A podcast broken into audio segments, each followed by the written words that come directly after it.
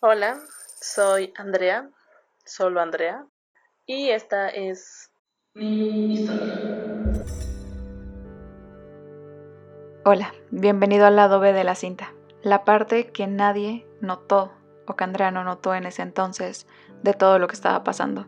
Aquí vamos a retomar las cosas y señales que ella debió haber visto, lo que debes o no debes tolerar en una relación, lo que podrías hacer en un caso similar, las señales que debes de notar de nuevo y lo que podrías hacer el después de vivir una situación así. Comenzamos. Primero que nada tenemos las cosas y señales que Andrea notó ya hasta después de la relación, pero que siempre estuvieron ahí. Empezó con un control suave. Este hombre la controlaba respecto a su maquillaje. Le decía que no se maquillara, que no utilizara la ropa que le gustara, porque eso iba a atraer a otros hombres. Esta es una amiga, date cuenta, muy evidente a primera instancia, pero que tal vez muchas dejaríamos pasar, porque se nos hace algo como que, ay, qué bonito, se está poniendo celoso, qué bonito le importo. Pero no hay un qué bonito, ah, es un, tú me conociste así, respétame así, mi imagen es así y si a ti no te molesta, es tu problema, no el mío. Yo no tengo que cambiar algo que me gusta, algo que yo hago, simple y sencillamente porque a ti no te parece. Siguió con un control sobre los videos que ella veía en YouTube y la música que ella escuchaba. A ver, aquí es muy importante saber que sí, es muy fácil que tú y tu pareja tengan gustos totalmente distintos, va a pasar. Y entre más distintos mejor porque tienen que aprenderse el uno del otro y pueden generar tanto que él entienda más de tus cosas como que tú entiendas más de sus cosas, etc.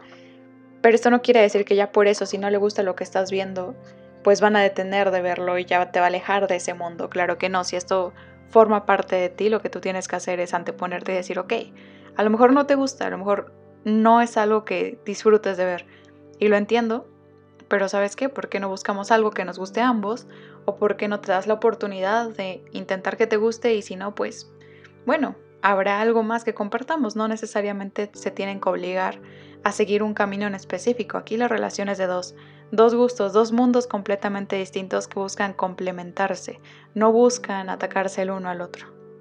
Después Andrea nos cuenta sobre cómo este hombre ya tenía un poco más de control sobre sus horarios, incluso él decidía cuándo se veían, cuándo no se veían, cuándo hablaban, cuándo no. Y esto, si tú lo notas en tu relación, es cosa de decir, a ver, va a haber espacio para todo, lo entiendo. Tú tienes un trabajo, tú tienes una vida, yo tengo la mía, así nos conocimos. Y evidentemente hay espacio para todo, pero esto no quiere decir que sea solo el espacio que tú quieras, sino el espacio que nos convenga a los dos. Lo que sigue mencionando Andrea a través de la historia es que hubo violencia, violencia tanto física y yo me imagino que verbal en las discusiones, ¿no? Estoy suponiendo. ¿Qué pasa aquí cuando tú sufres de violencia en una relación? Puedes buscar ayuda y necesitas buscar ayuda. Yo no digo que vayas a una asociación directamente si no te sientes cómoda, cómodo, pero puedes hablar con alguien y siempre va a haber una solución. No te encierres en que esta persona es la única para ti, porque no es así. Una persona que te quiere nunca te va a tocar nunca te va a hacer algo que tú no quieras hacer, no te va a obligar a nada y muchísimo menos va a tratarte de una manera que carezca de respeto. Si te pega, si te grita, si te insulta, eso no es amor. Y aunque lo adornes, por favor date cuenta que no es amor. Eso se llama violencia, se llama maltrato, tiene un nombre y tiene un castigo. Si llega a ser muy fuerte, debes de denunciar, es tu deber. Mm, si tú piensas que no debes hacerlo por ti, entonces, imagina un poco más allá, imagina que terminas con esa persona y porque tú no denunciaste, alguien más va a vivir el mismo infierno que tú estás viviendo ahorita. Es importante notarlo. Y empiezan como cosas pequeñitas, ¿no? A lo mejor empieza como un, ay, qué tonto, ay, que, no sé, un insulto, ¿no? Y luego te empuja y luego de repente ya te pega más fuerte. Tú no debes de dejar que esto escale. A la primera señal se tienen que hablar las cosas. A ver, ¿esto es un juego, es un accidente o realmente te me estás poniendo así, ¿por qué? ¿Qué razón o qué te hice? Debes de ser muy consciente de esto. Yo no tengo experiencia respecto a la violencia, pero mira, hay muchos centros de ayuda, hay mucha gente que te puede orientar. No debes de quedarte con los brazos cruzados. Insisto, no es amor. Si te sientes mal con lo que te están haciendo, no lo adornes. Siguiente punto o puntos que quiero tocar es qué debes tolerar y qué no debes tolerar en una relación, eh, basándonos en el caso exclusivo de Andrea. ¿Deberías de tolerar los golpes? No. ¿Deberías tolerar las peleas constantes? Ok, vamos a tomarnos un break en esto. Porque aquí hay de dos, ¿no? Pueden ser peleas como muy simples, donde realmente aún no saben cómo acoplarse a lo que uno piensa con el otro, pero esto no quiere decir que las toleres todo el tiempo. Si una pelea es constante, si una pelea no acaba, si no te está haciendo sentir cómodo, cómoda, si realmente esto ya va más allá de tus manos, entonces es momento de decir, sabes que hasta aquí. Por más que se intente, si no pueden tener un buen diálogo, yo creo que no pueden tener una buena relación. El siguiente sería el engaño. Aquí hay como vertientes porque hay mucha gente que diría, bueno, podría ser una relación abierta y ya está. Ok, sí, si es algo acordado, pues ya será muy su decisión. Pero si es algo que te está hiriendo, que nunca se habló, que simplemente está pasando, no debes de tolerarlo. Debes de exigir esa exclusividad porque lo vales, si es que así está el acuerdo de la pareja como tal.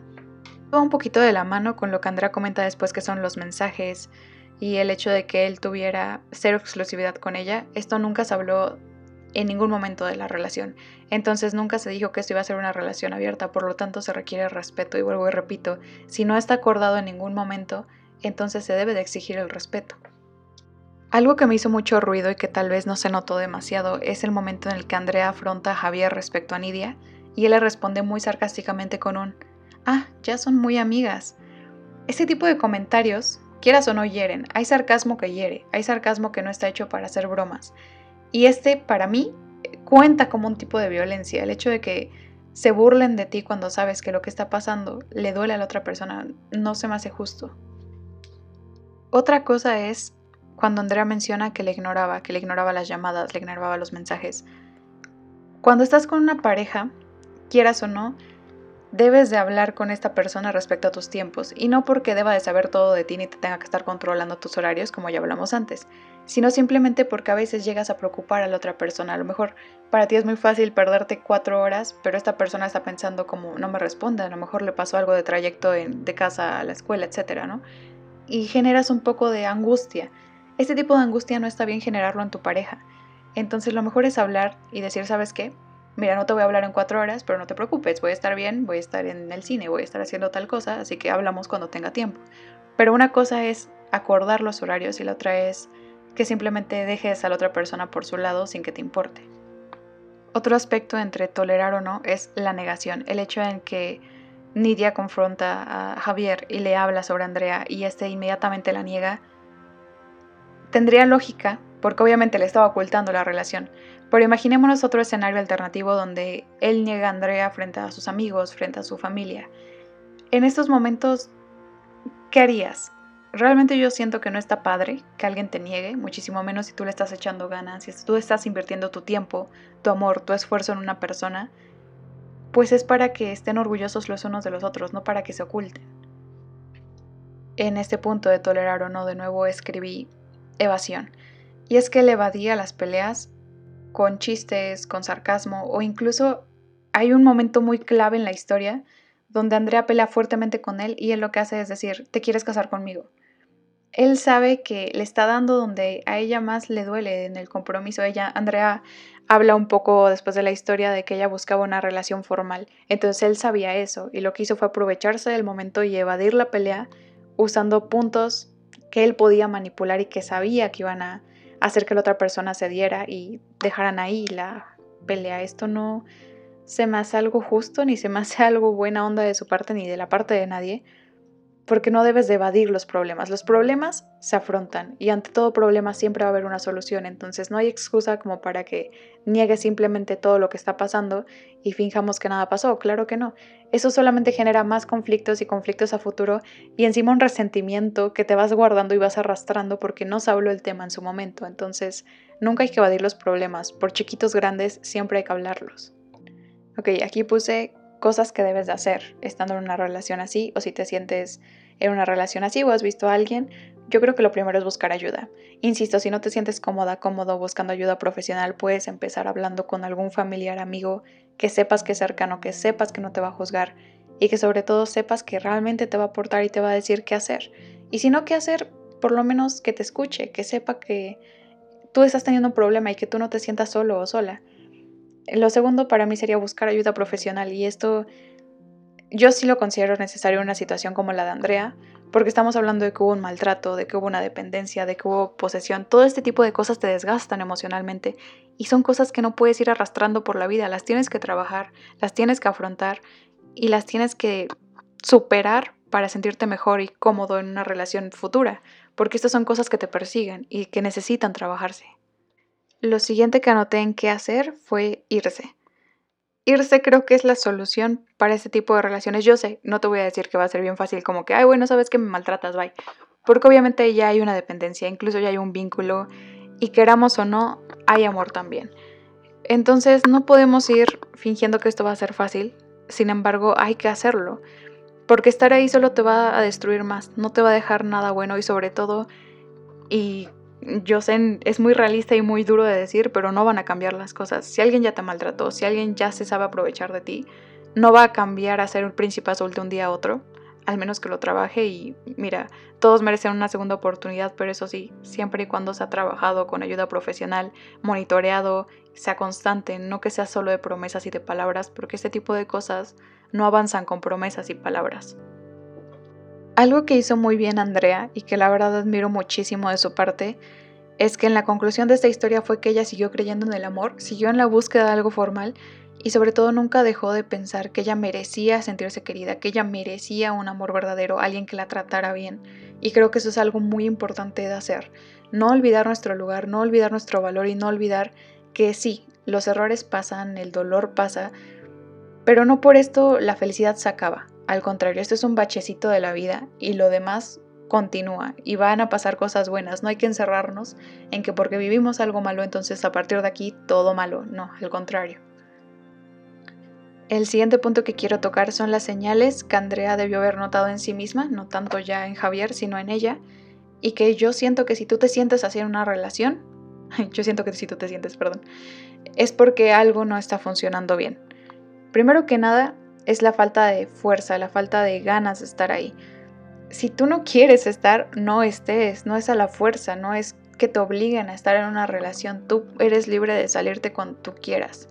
Esto no es bajo contrato. Y aunque estuviera un contrato de matrimonio por medio, siempre se puede divorciar. No te aferres a algo que te lastima. Jamás.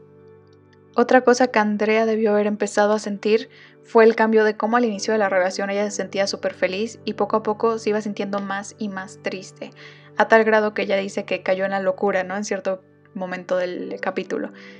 Y pues sí, si tú sientes ese cambio en ti, si tú sientes que de momentos ya no te ríes igual, ya no sientes como esa alegría, esa vitalidad que nos da una relación, que es como todas estas endorfinas surgiendo y de repente cada vez es peor y peleas y tristeza, creo que es una señal muy clara de aquí no es, por acá no es el asunto, mejor vete, mejor dejarlo por la paz.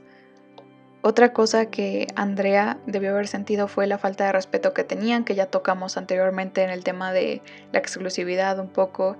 Eh, otra cosa que anoté aquí fue el miedo que ella sentía. Yo siento que a tu pareja le puedes tener respeto, le puedes tener admiración, pero no considero propio que le tengas miedo. Si alguien te da miedo, pues no estás con esa persona, ¿no? Y te voy a poner un ejemplo muy, pero que muy tal vez ridículo. Pero imagínate que te da mucho miedo, no sé, Chucky. ¿Te vas a ir a casar con él? Pues no, obviamente no, es lo mismo. Hay monstruos en la vida real que asustan más que los de las películas. Y no merecemos tolerarlos y no nos vemos obligados a estar cerca de esta persona solamente por decir que es tu pareja o lo que tú quieras, no. Tú tienes la facilidad de irte cuando se te dé la gana y deberías hacerlo. Por último, anoté los puntos del después de, ¿no? Después de esta relación, ¿qué sigue? Yo creo que el número uno, y vuelvo y repito, es buscar ayuda profesional, porque estamos hablando de una relación que te destruye. Y si estás destruido, lo primero que necesitas hacer es arreglarte. Tal cual, si te da gripa, vas al doctor. Si te sientes mal del corazón, debes de ir a un psicólogo, a una psicóloga, a un lugar donde te brinden ayuda. Insisto, hay muchas asociaciones y vuelvo y repito aquí en la descripción del podcast, he buscado números de ayuda gratuita en México, los voy a dejar ahí. Si llego a encontrar algo más y pues lo veo, pues lo actualizo y pongo más información. Pero es importante y es muy importante que te atiendas, que no te dejes caer más en el fondo, sino que busques salir de esto. Lo siguiente que hizo Andrea que tal vez tomamos un poquito de ligera, pero fue que hizo un podcast. Y yo sé, vas a decir como, tú haces un podcast, obviamente vas a recomendar eso, ¿no? No, al contrario, yo ya no quiero competencia aquí. no, no es cierto, pero el liberarte de tus emociones a través de alguna plataforma creo que ayuda bastante. En mi caso a mí me ayuda a escribir, por ejemplo, ¿no? Yo escribo y escribo y así me siento más liberada respecto a problemas que tengo, canalizo un poco más mis emociones. En el caso de Andrea fue hacer un podcast y que está súper bien. A lo mejor para ti tocar la guitarra, tocar el piano, salir a caminar y jugar con tu mascota. Hay muchas actividades que debes de hacer o que puedes hacer para liberar tus emociones, meditación, yoga, incluso salir con tus amigos, ¿no? Encontrar lo que te gusta hacer y seguirlo haciendo y procurar hacer tus cosas favoritas creo que ayuda bastante cuando terminas una relación de cualquier tipo y sobre todo una que te lastimó, ¿no? Y bueno, mi conclusión es esa. Yo sé que lo digo muy fácil, lo digo como si fuera hacer hotcakes, pero sé que es difícil, pero debes de irte de esa relación. Si tú sufres de una relación así, conoces a alguien que sufre de una relación así, lo mejor es, bye, aquí se queda, aquí se corta. Porque continuar con algo que te lastima solo te va a lastimar más. Vuelvo y repito, este tipo de cosas no suelen ir a mejor. Entonces, ante todo, buscar ayuda profesional lo voy a recalcar muchísimo porque yo lo considero importante. Y es que si tienes a alguien que te oriente de una manera que realmente esté canalizada eso, que tenga el conocimiento técnico para ayudarte, creo que tienes mucho que ganar ahí. Eh, podemos decir que Andrea nos enseñó muchas cosas en este capítulo y creo que una de las mejores cosas es que este tipo de relaciones se superan, se solucionan iban a mejor después, porque Andrea terminó con una relación más bonita. Ya no se escucha en el capítulo, insisto, se cortó mucho de lo que era el capítulo para poder hacerlo más digerible y más crudo para las personas que lo llegasen a escuchar. Pero lo que se busca es eso, un aprendizaje y un date cuenta, aquí no es, por acá no es el camino. Y busca ayuda, insisto, vuelvo y repito, no te calles, amigos, Alguien va a ver que te pueda ayudar, por favor no te dejes. Y bueno, este es el lado B de la cinta de Solo Andrea. Esto es sin guion, esto es simplemente anotaciones que hice mientras yo iba escuchando la historia de Andrea, mientras yo iba reflexionando. Y lo que quiero llegar a hacer con esto es que tú también reflexiones las cosas que se escuchen en este podcast, que realmente las digieras que realmente tomes algo y te quedes con algo positivo o incluso hasta negativo de eso y sepas identificar ese tipo de situaciones y circunstancias, que no sean simplemente historias que escuchamos y ahí se acabó, sino que saquemos algo de provecho de esto. Y en el caso de Andrea tenemos muchas lecciones que aprender, muchas señales que ver y sobre todo muchísimas cosas que admirar de esta increíble y maravillosa mujer que es Andrea. Entonces, agradecida como siempre con Andrea por haber compartido su historia. Este fue el lado B del cassette. Te recomiendo que escuches la historia completa si aún no la has escuchado, que escuches su podcast porque está llena de emociones y muchísimas cosas buenísimas, lo dejo igual en la descripción.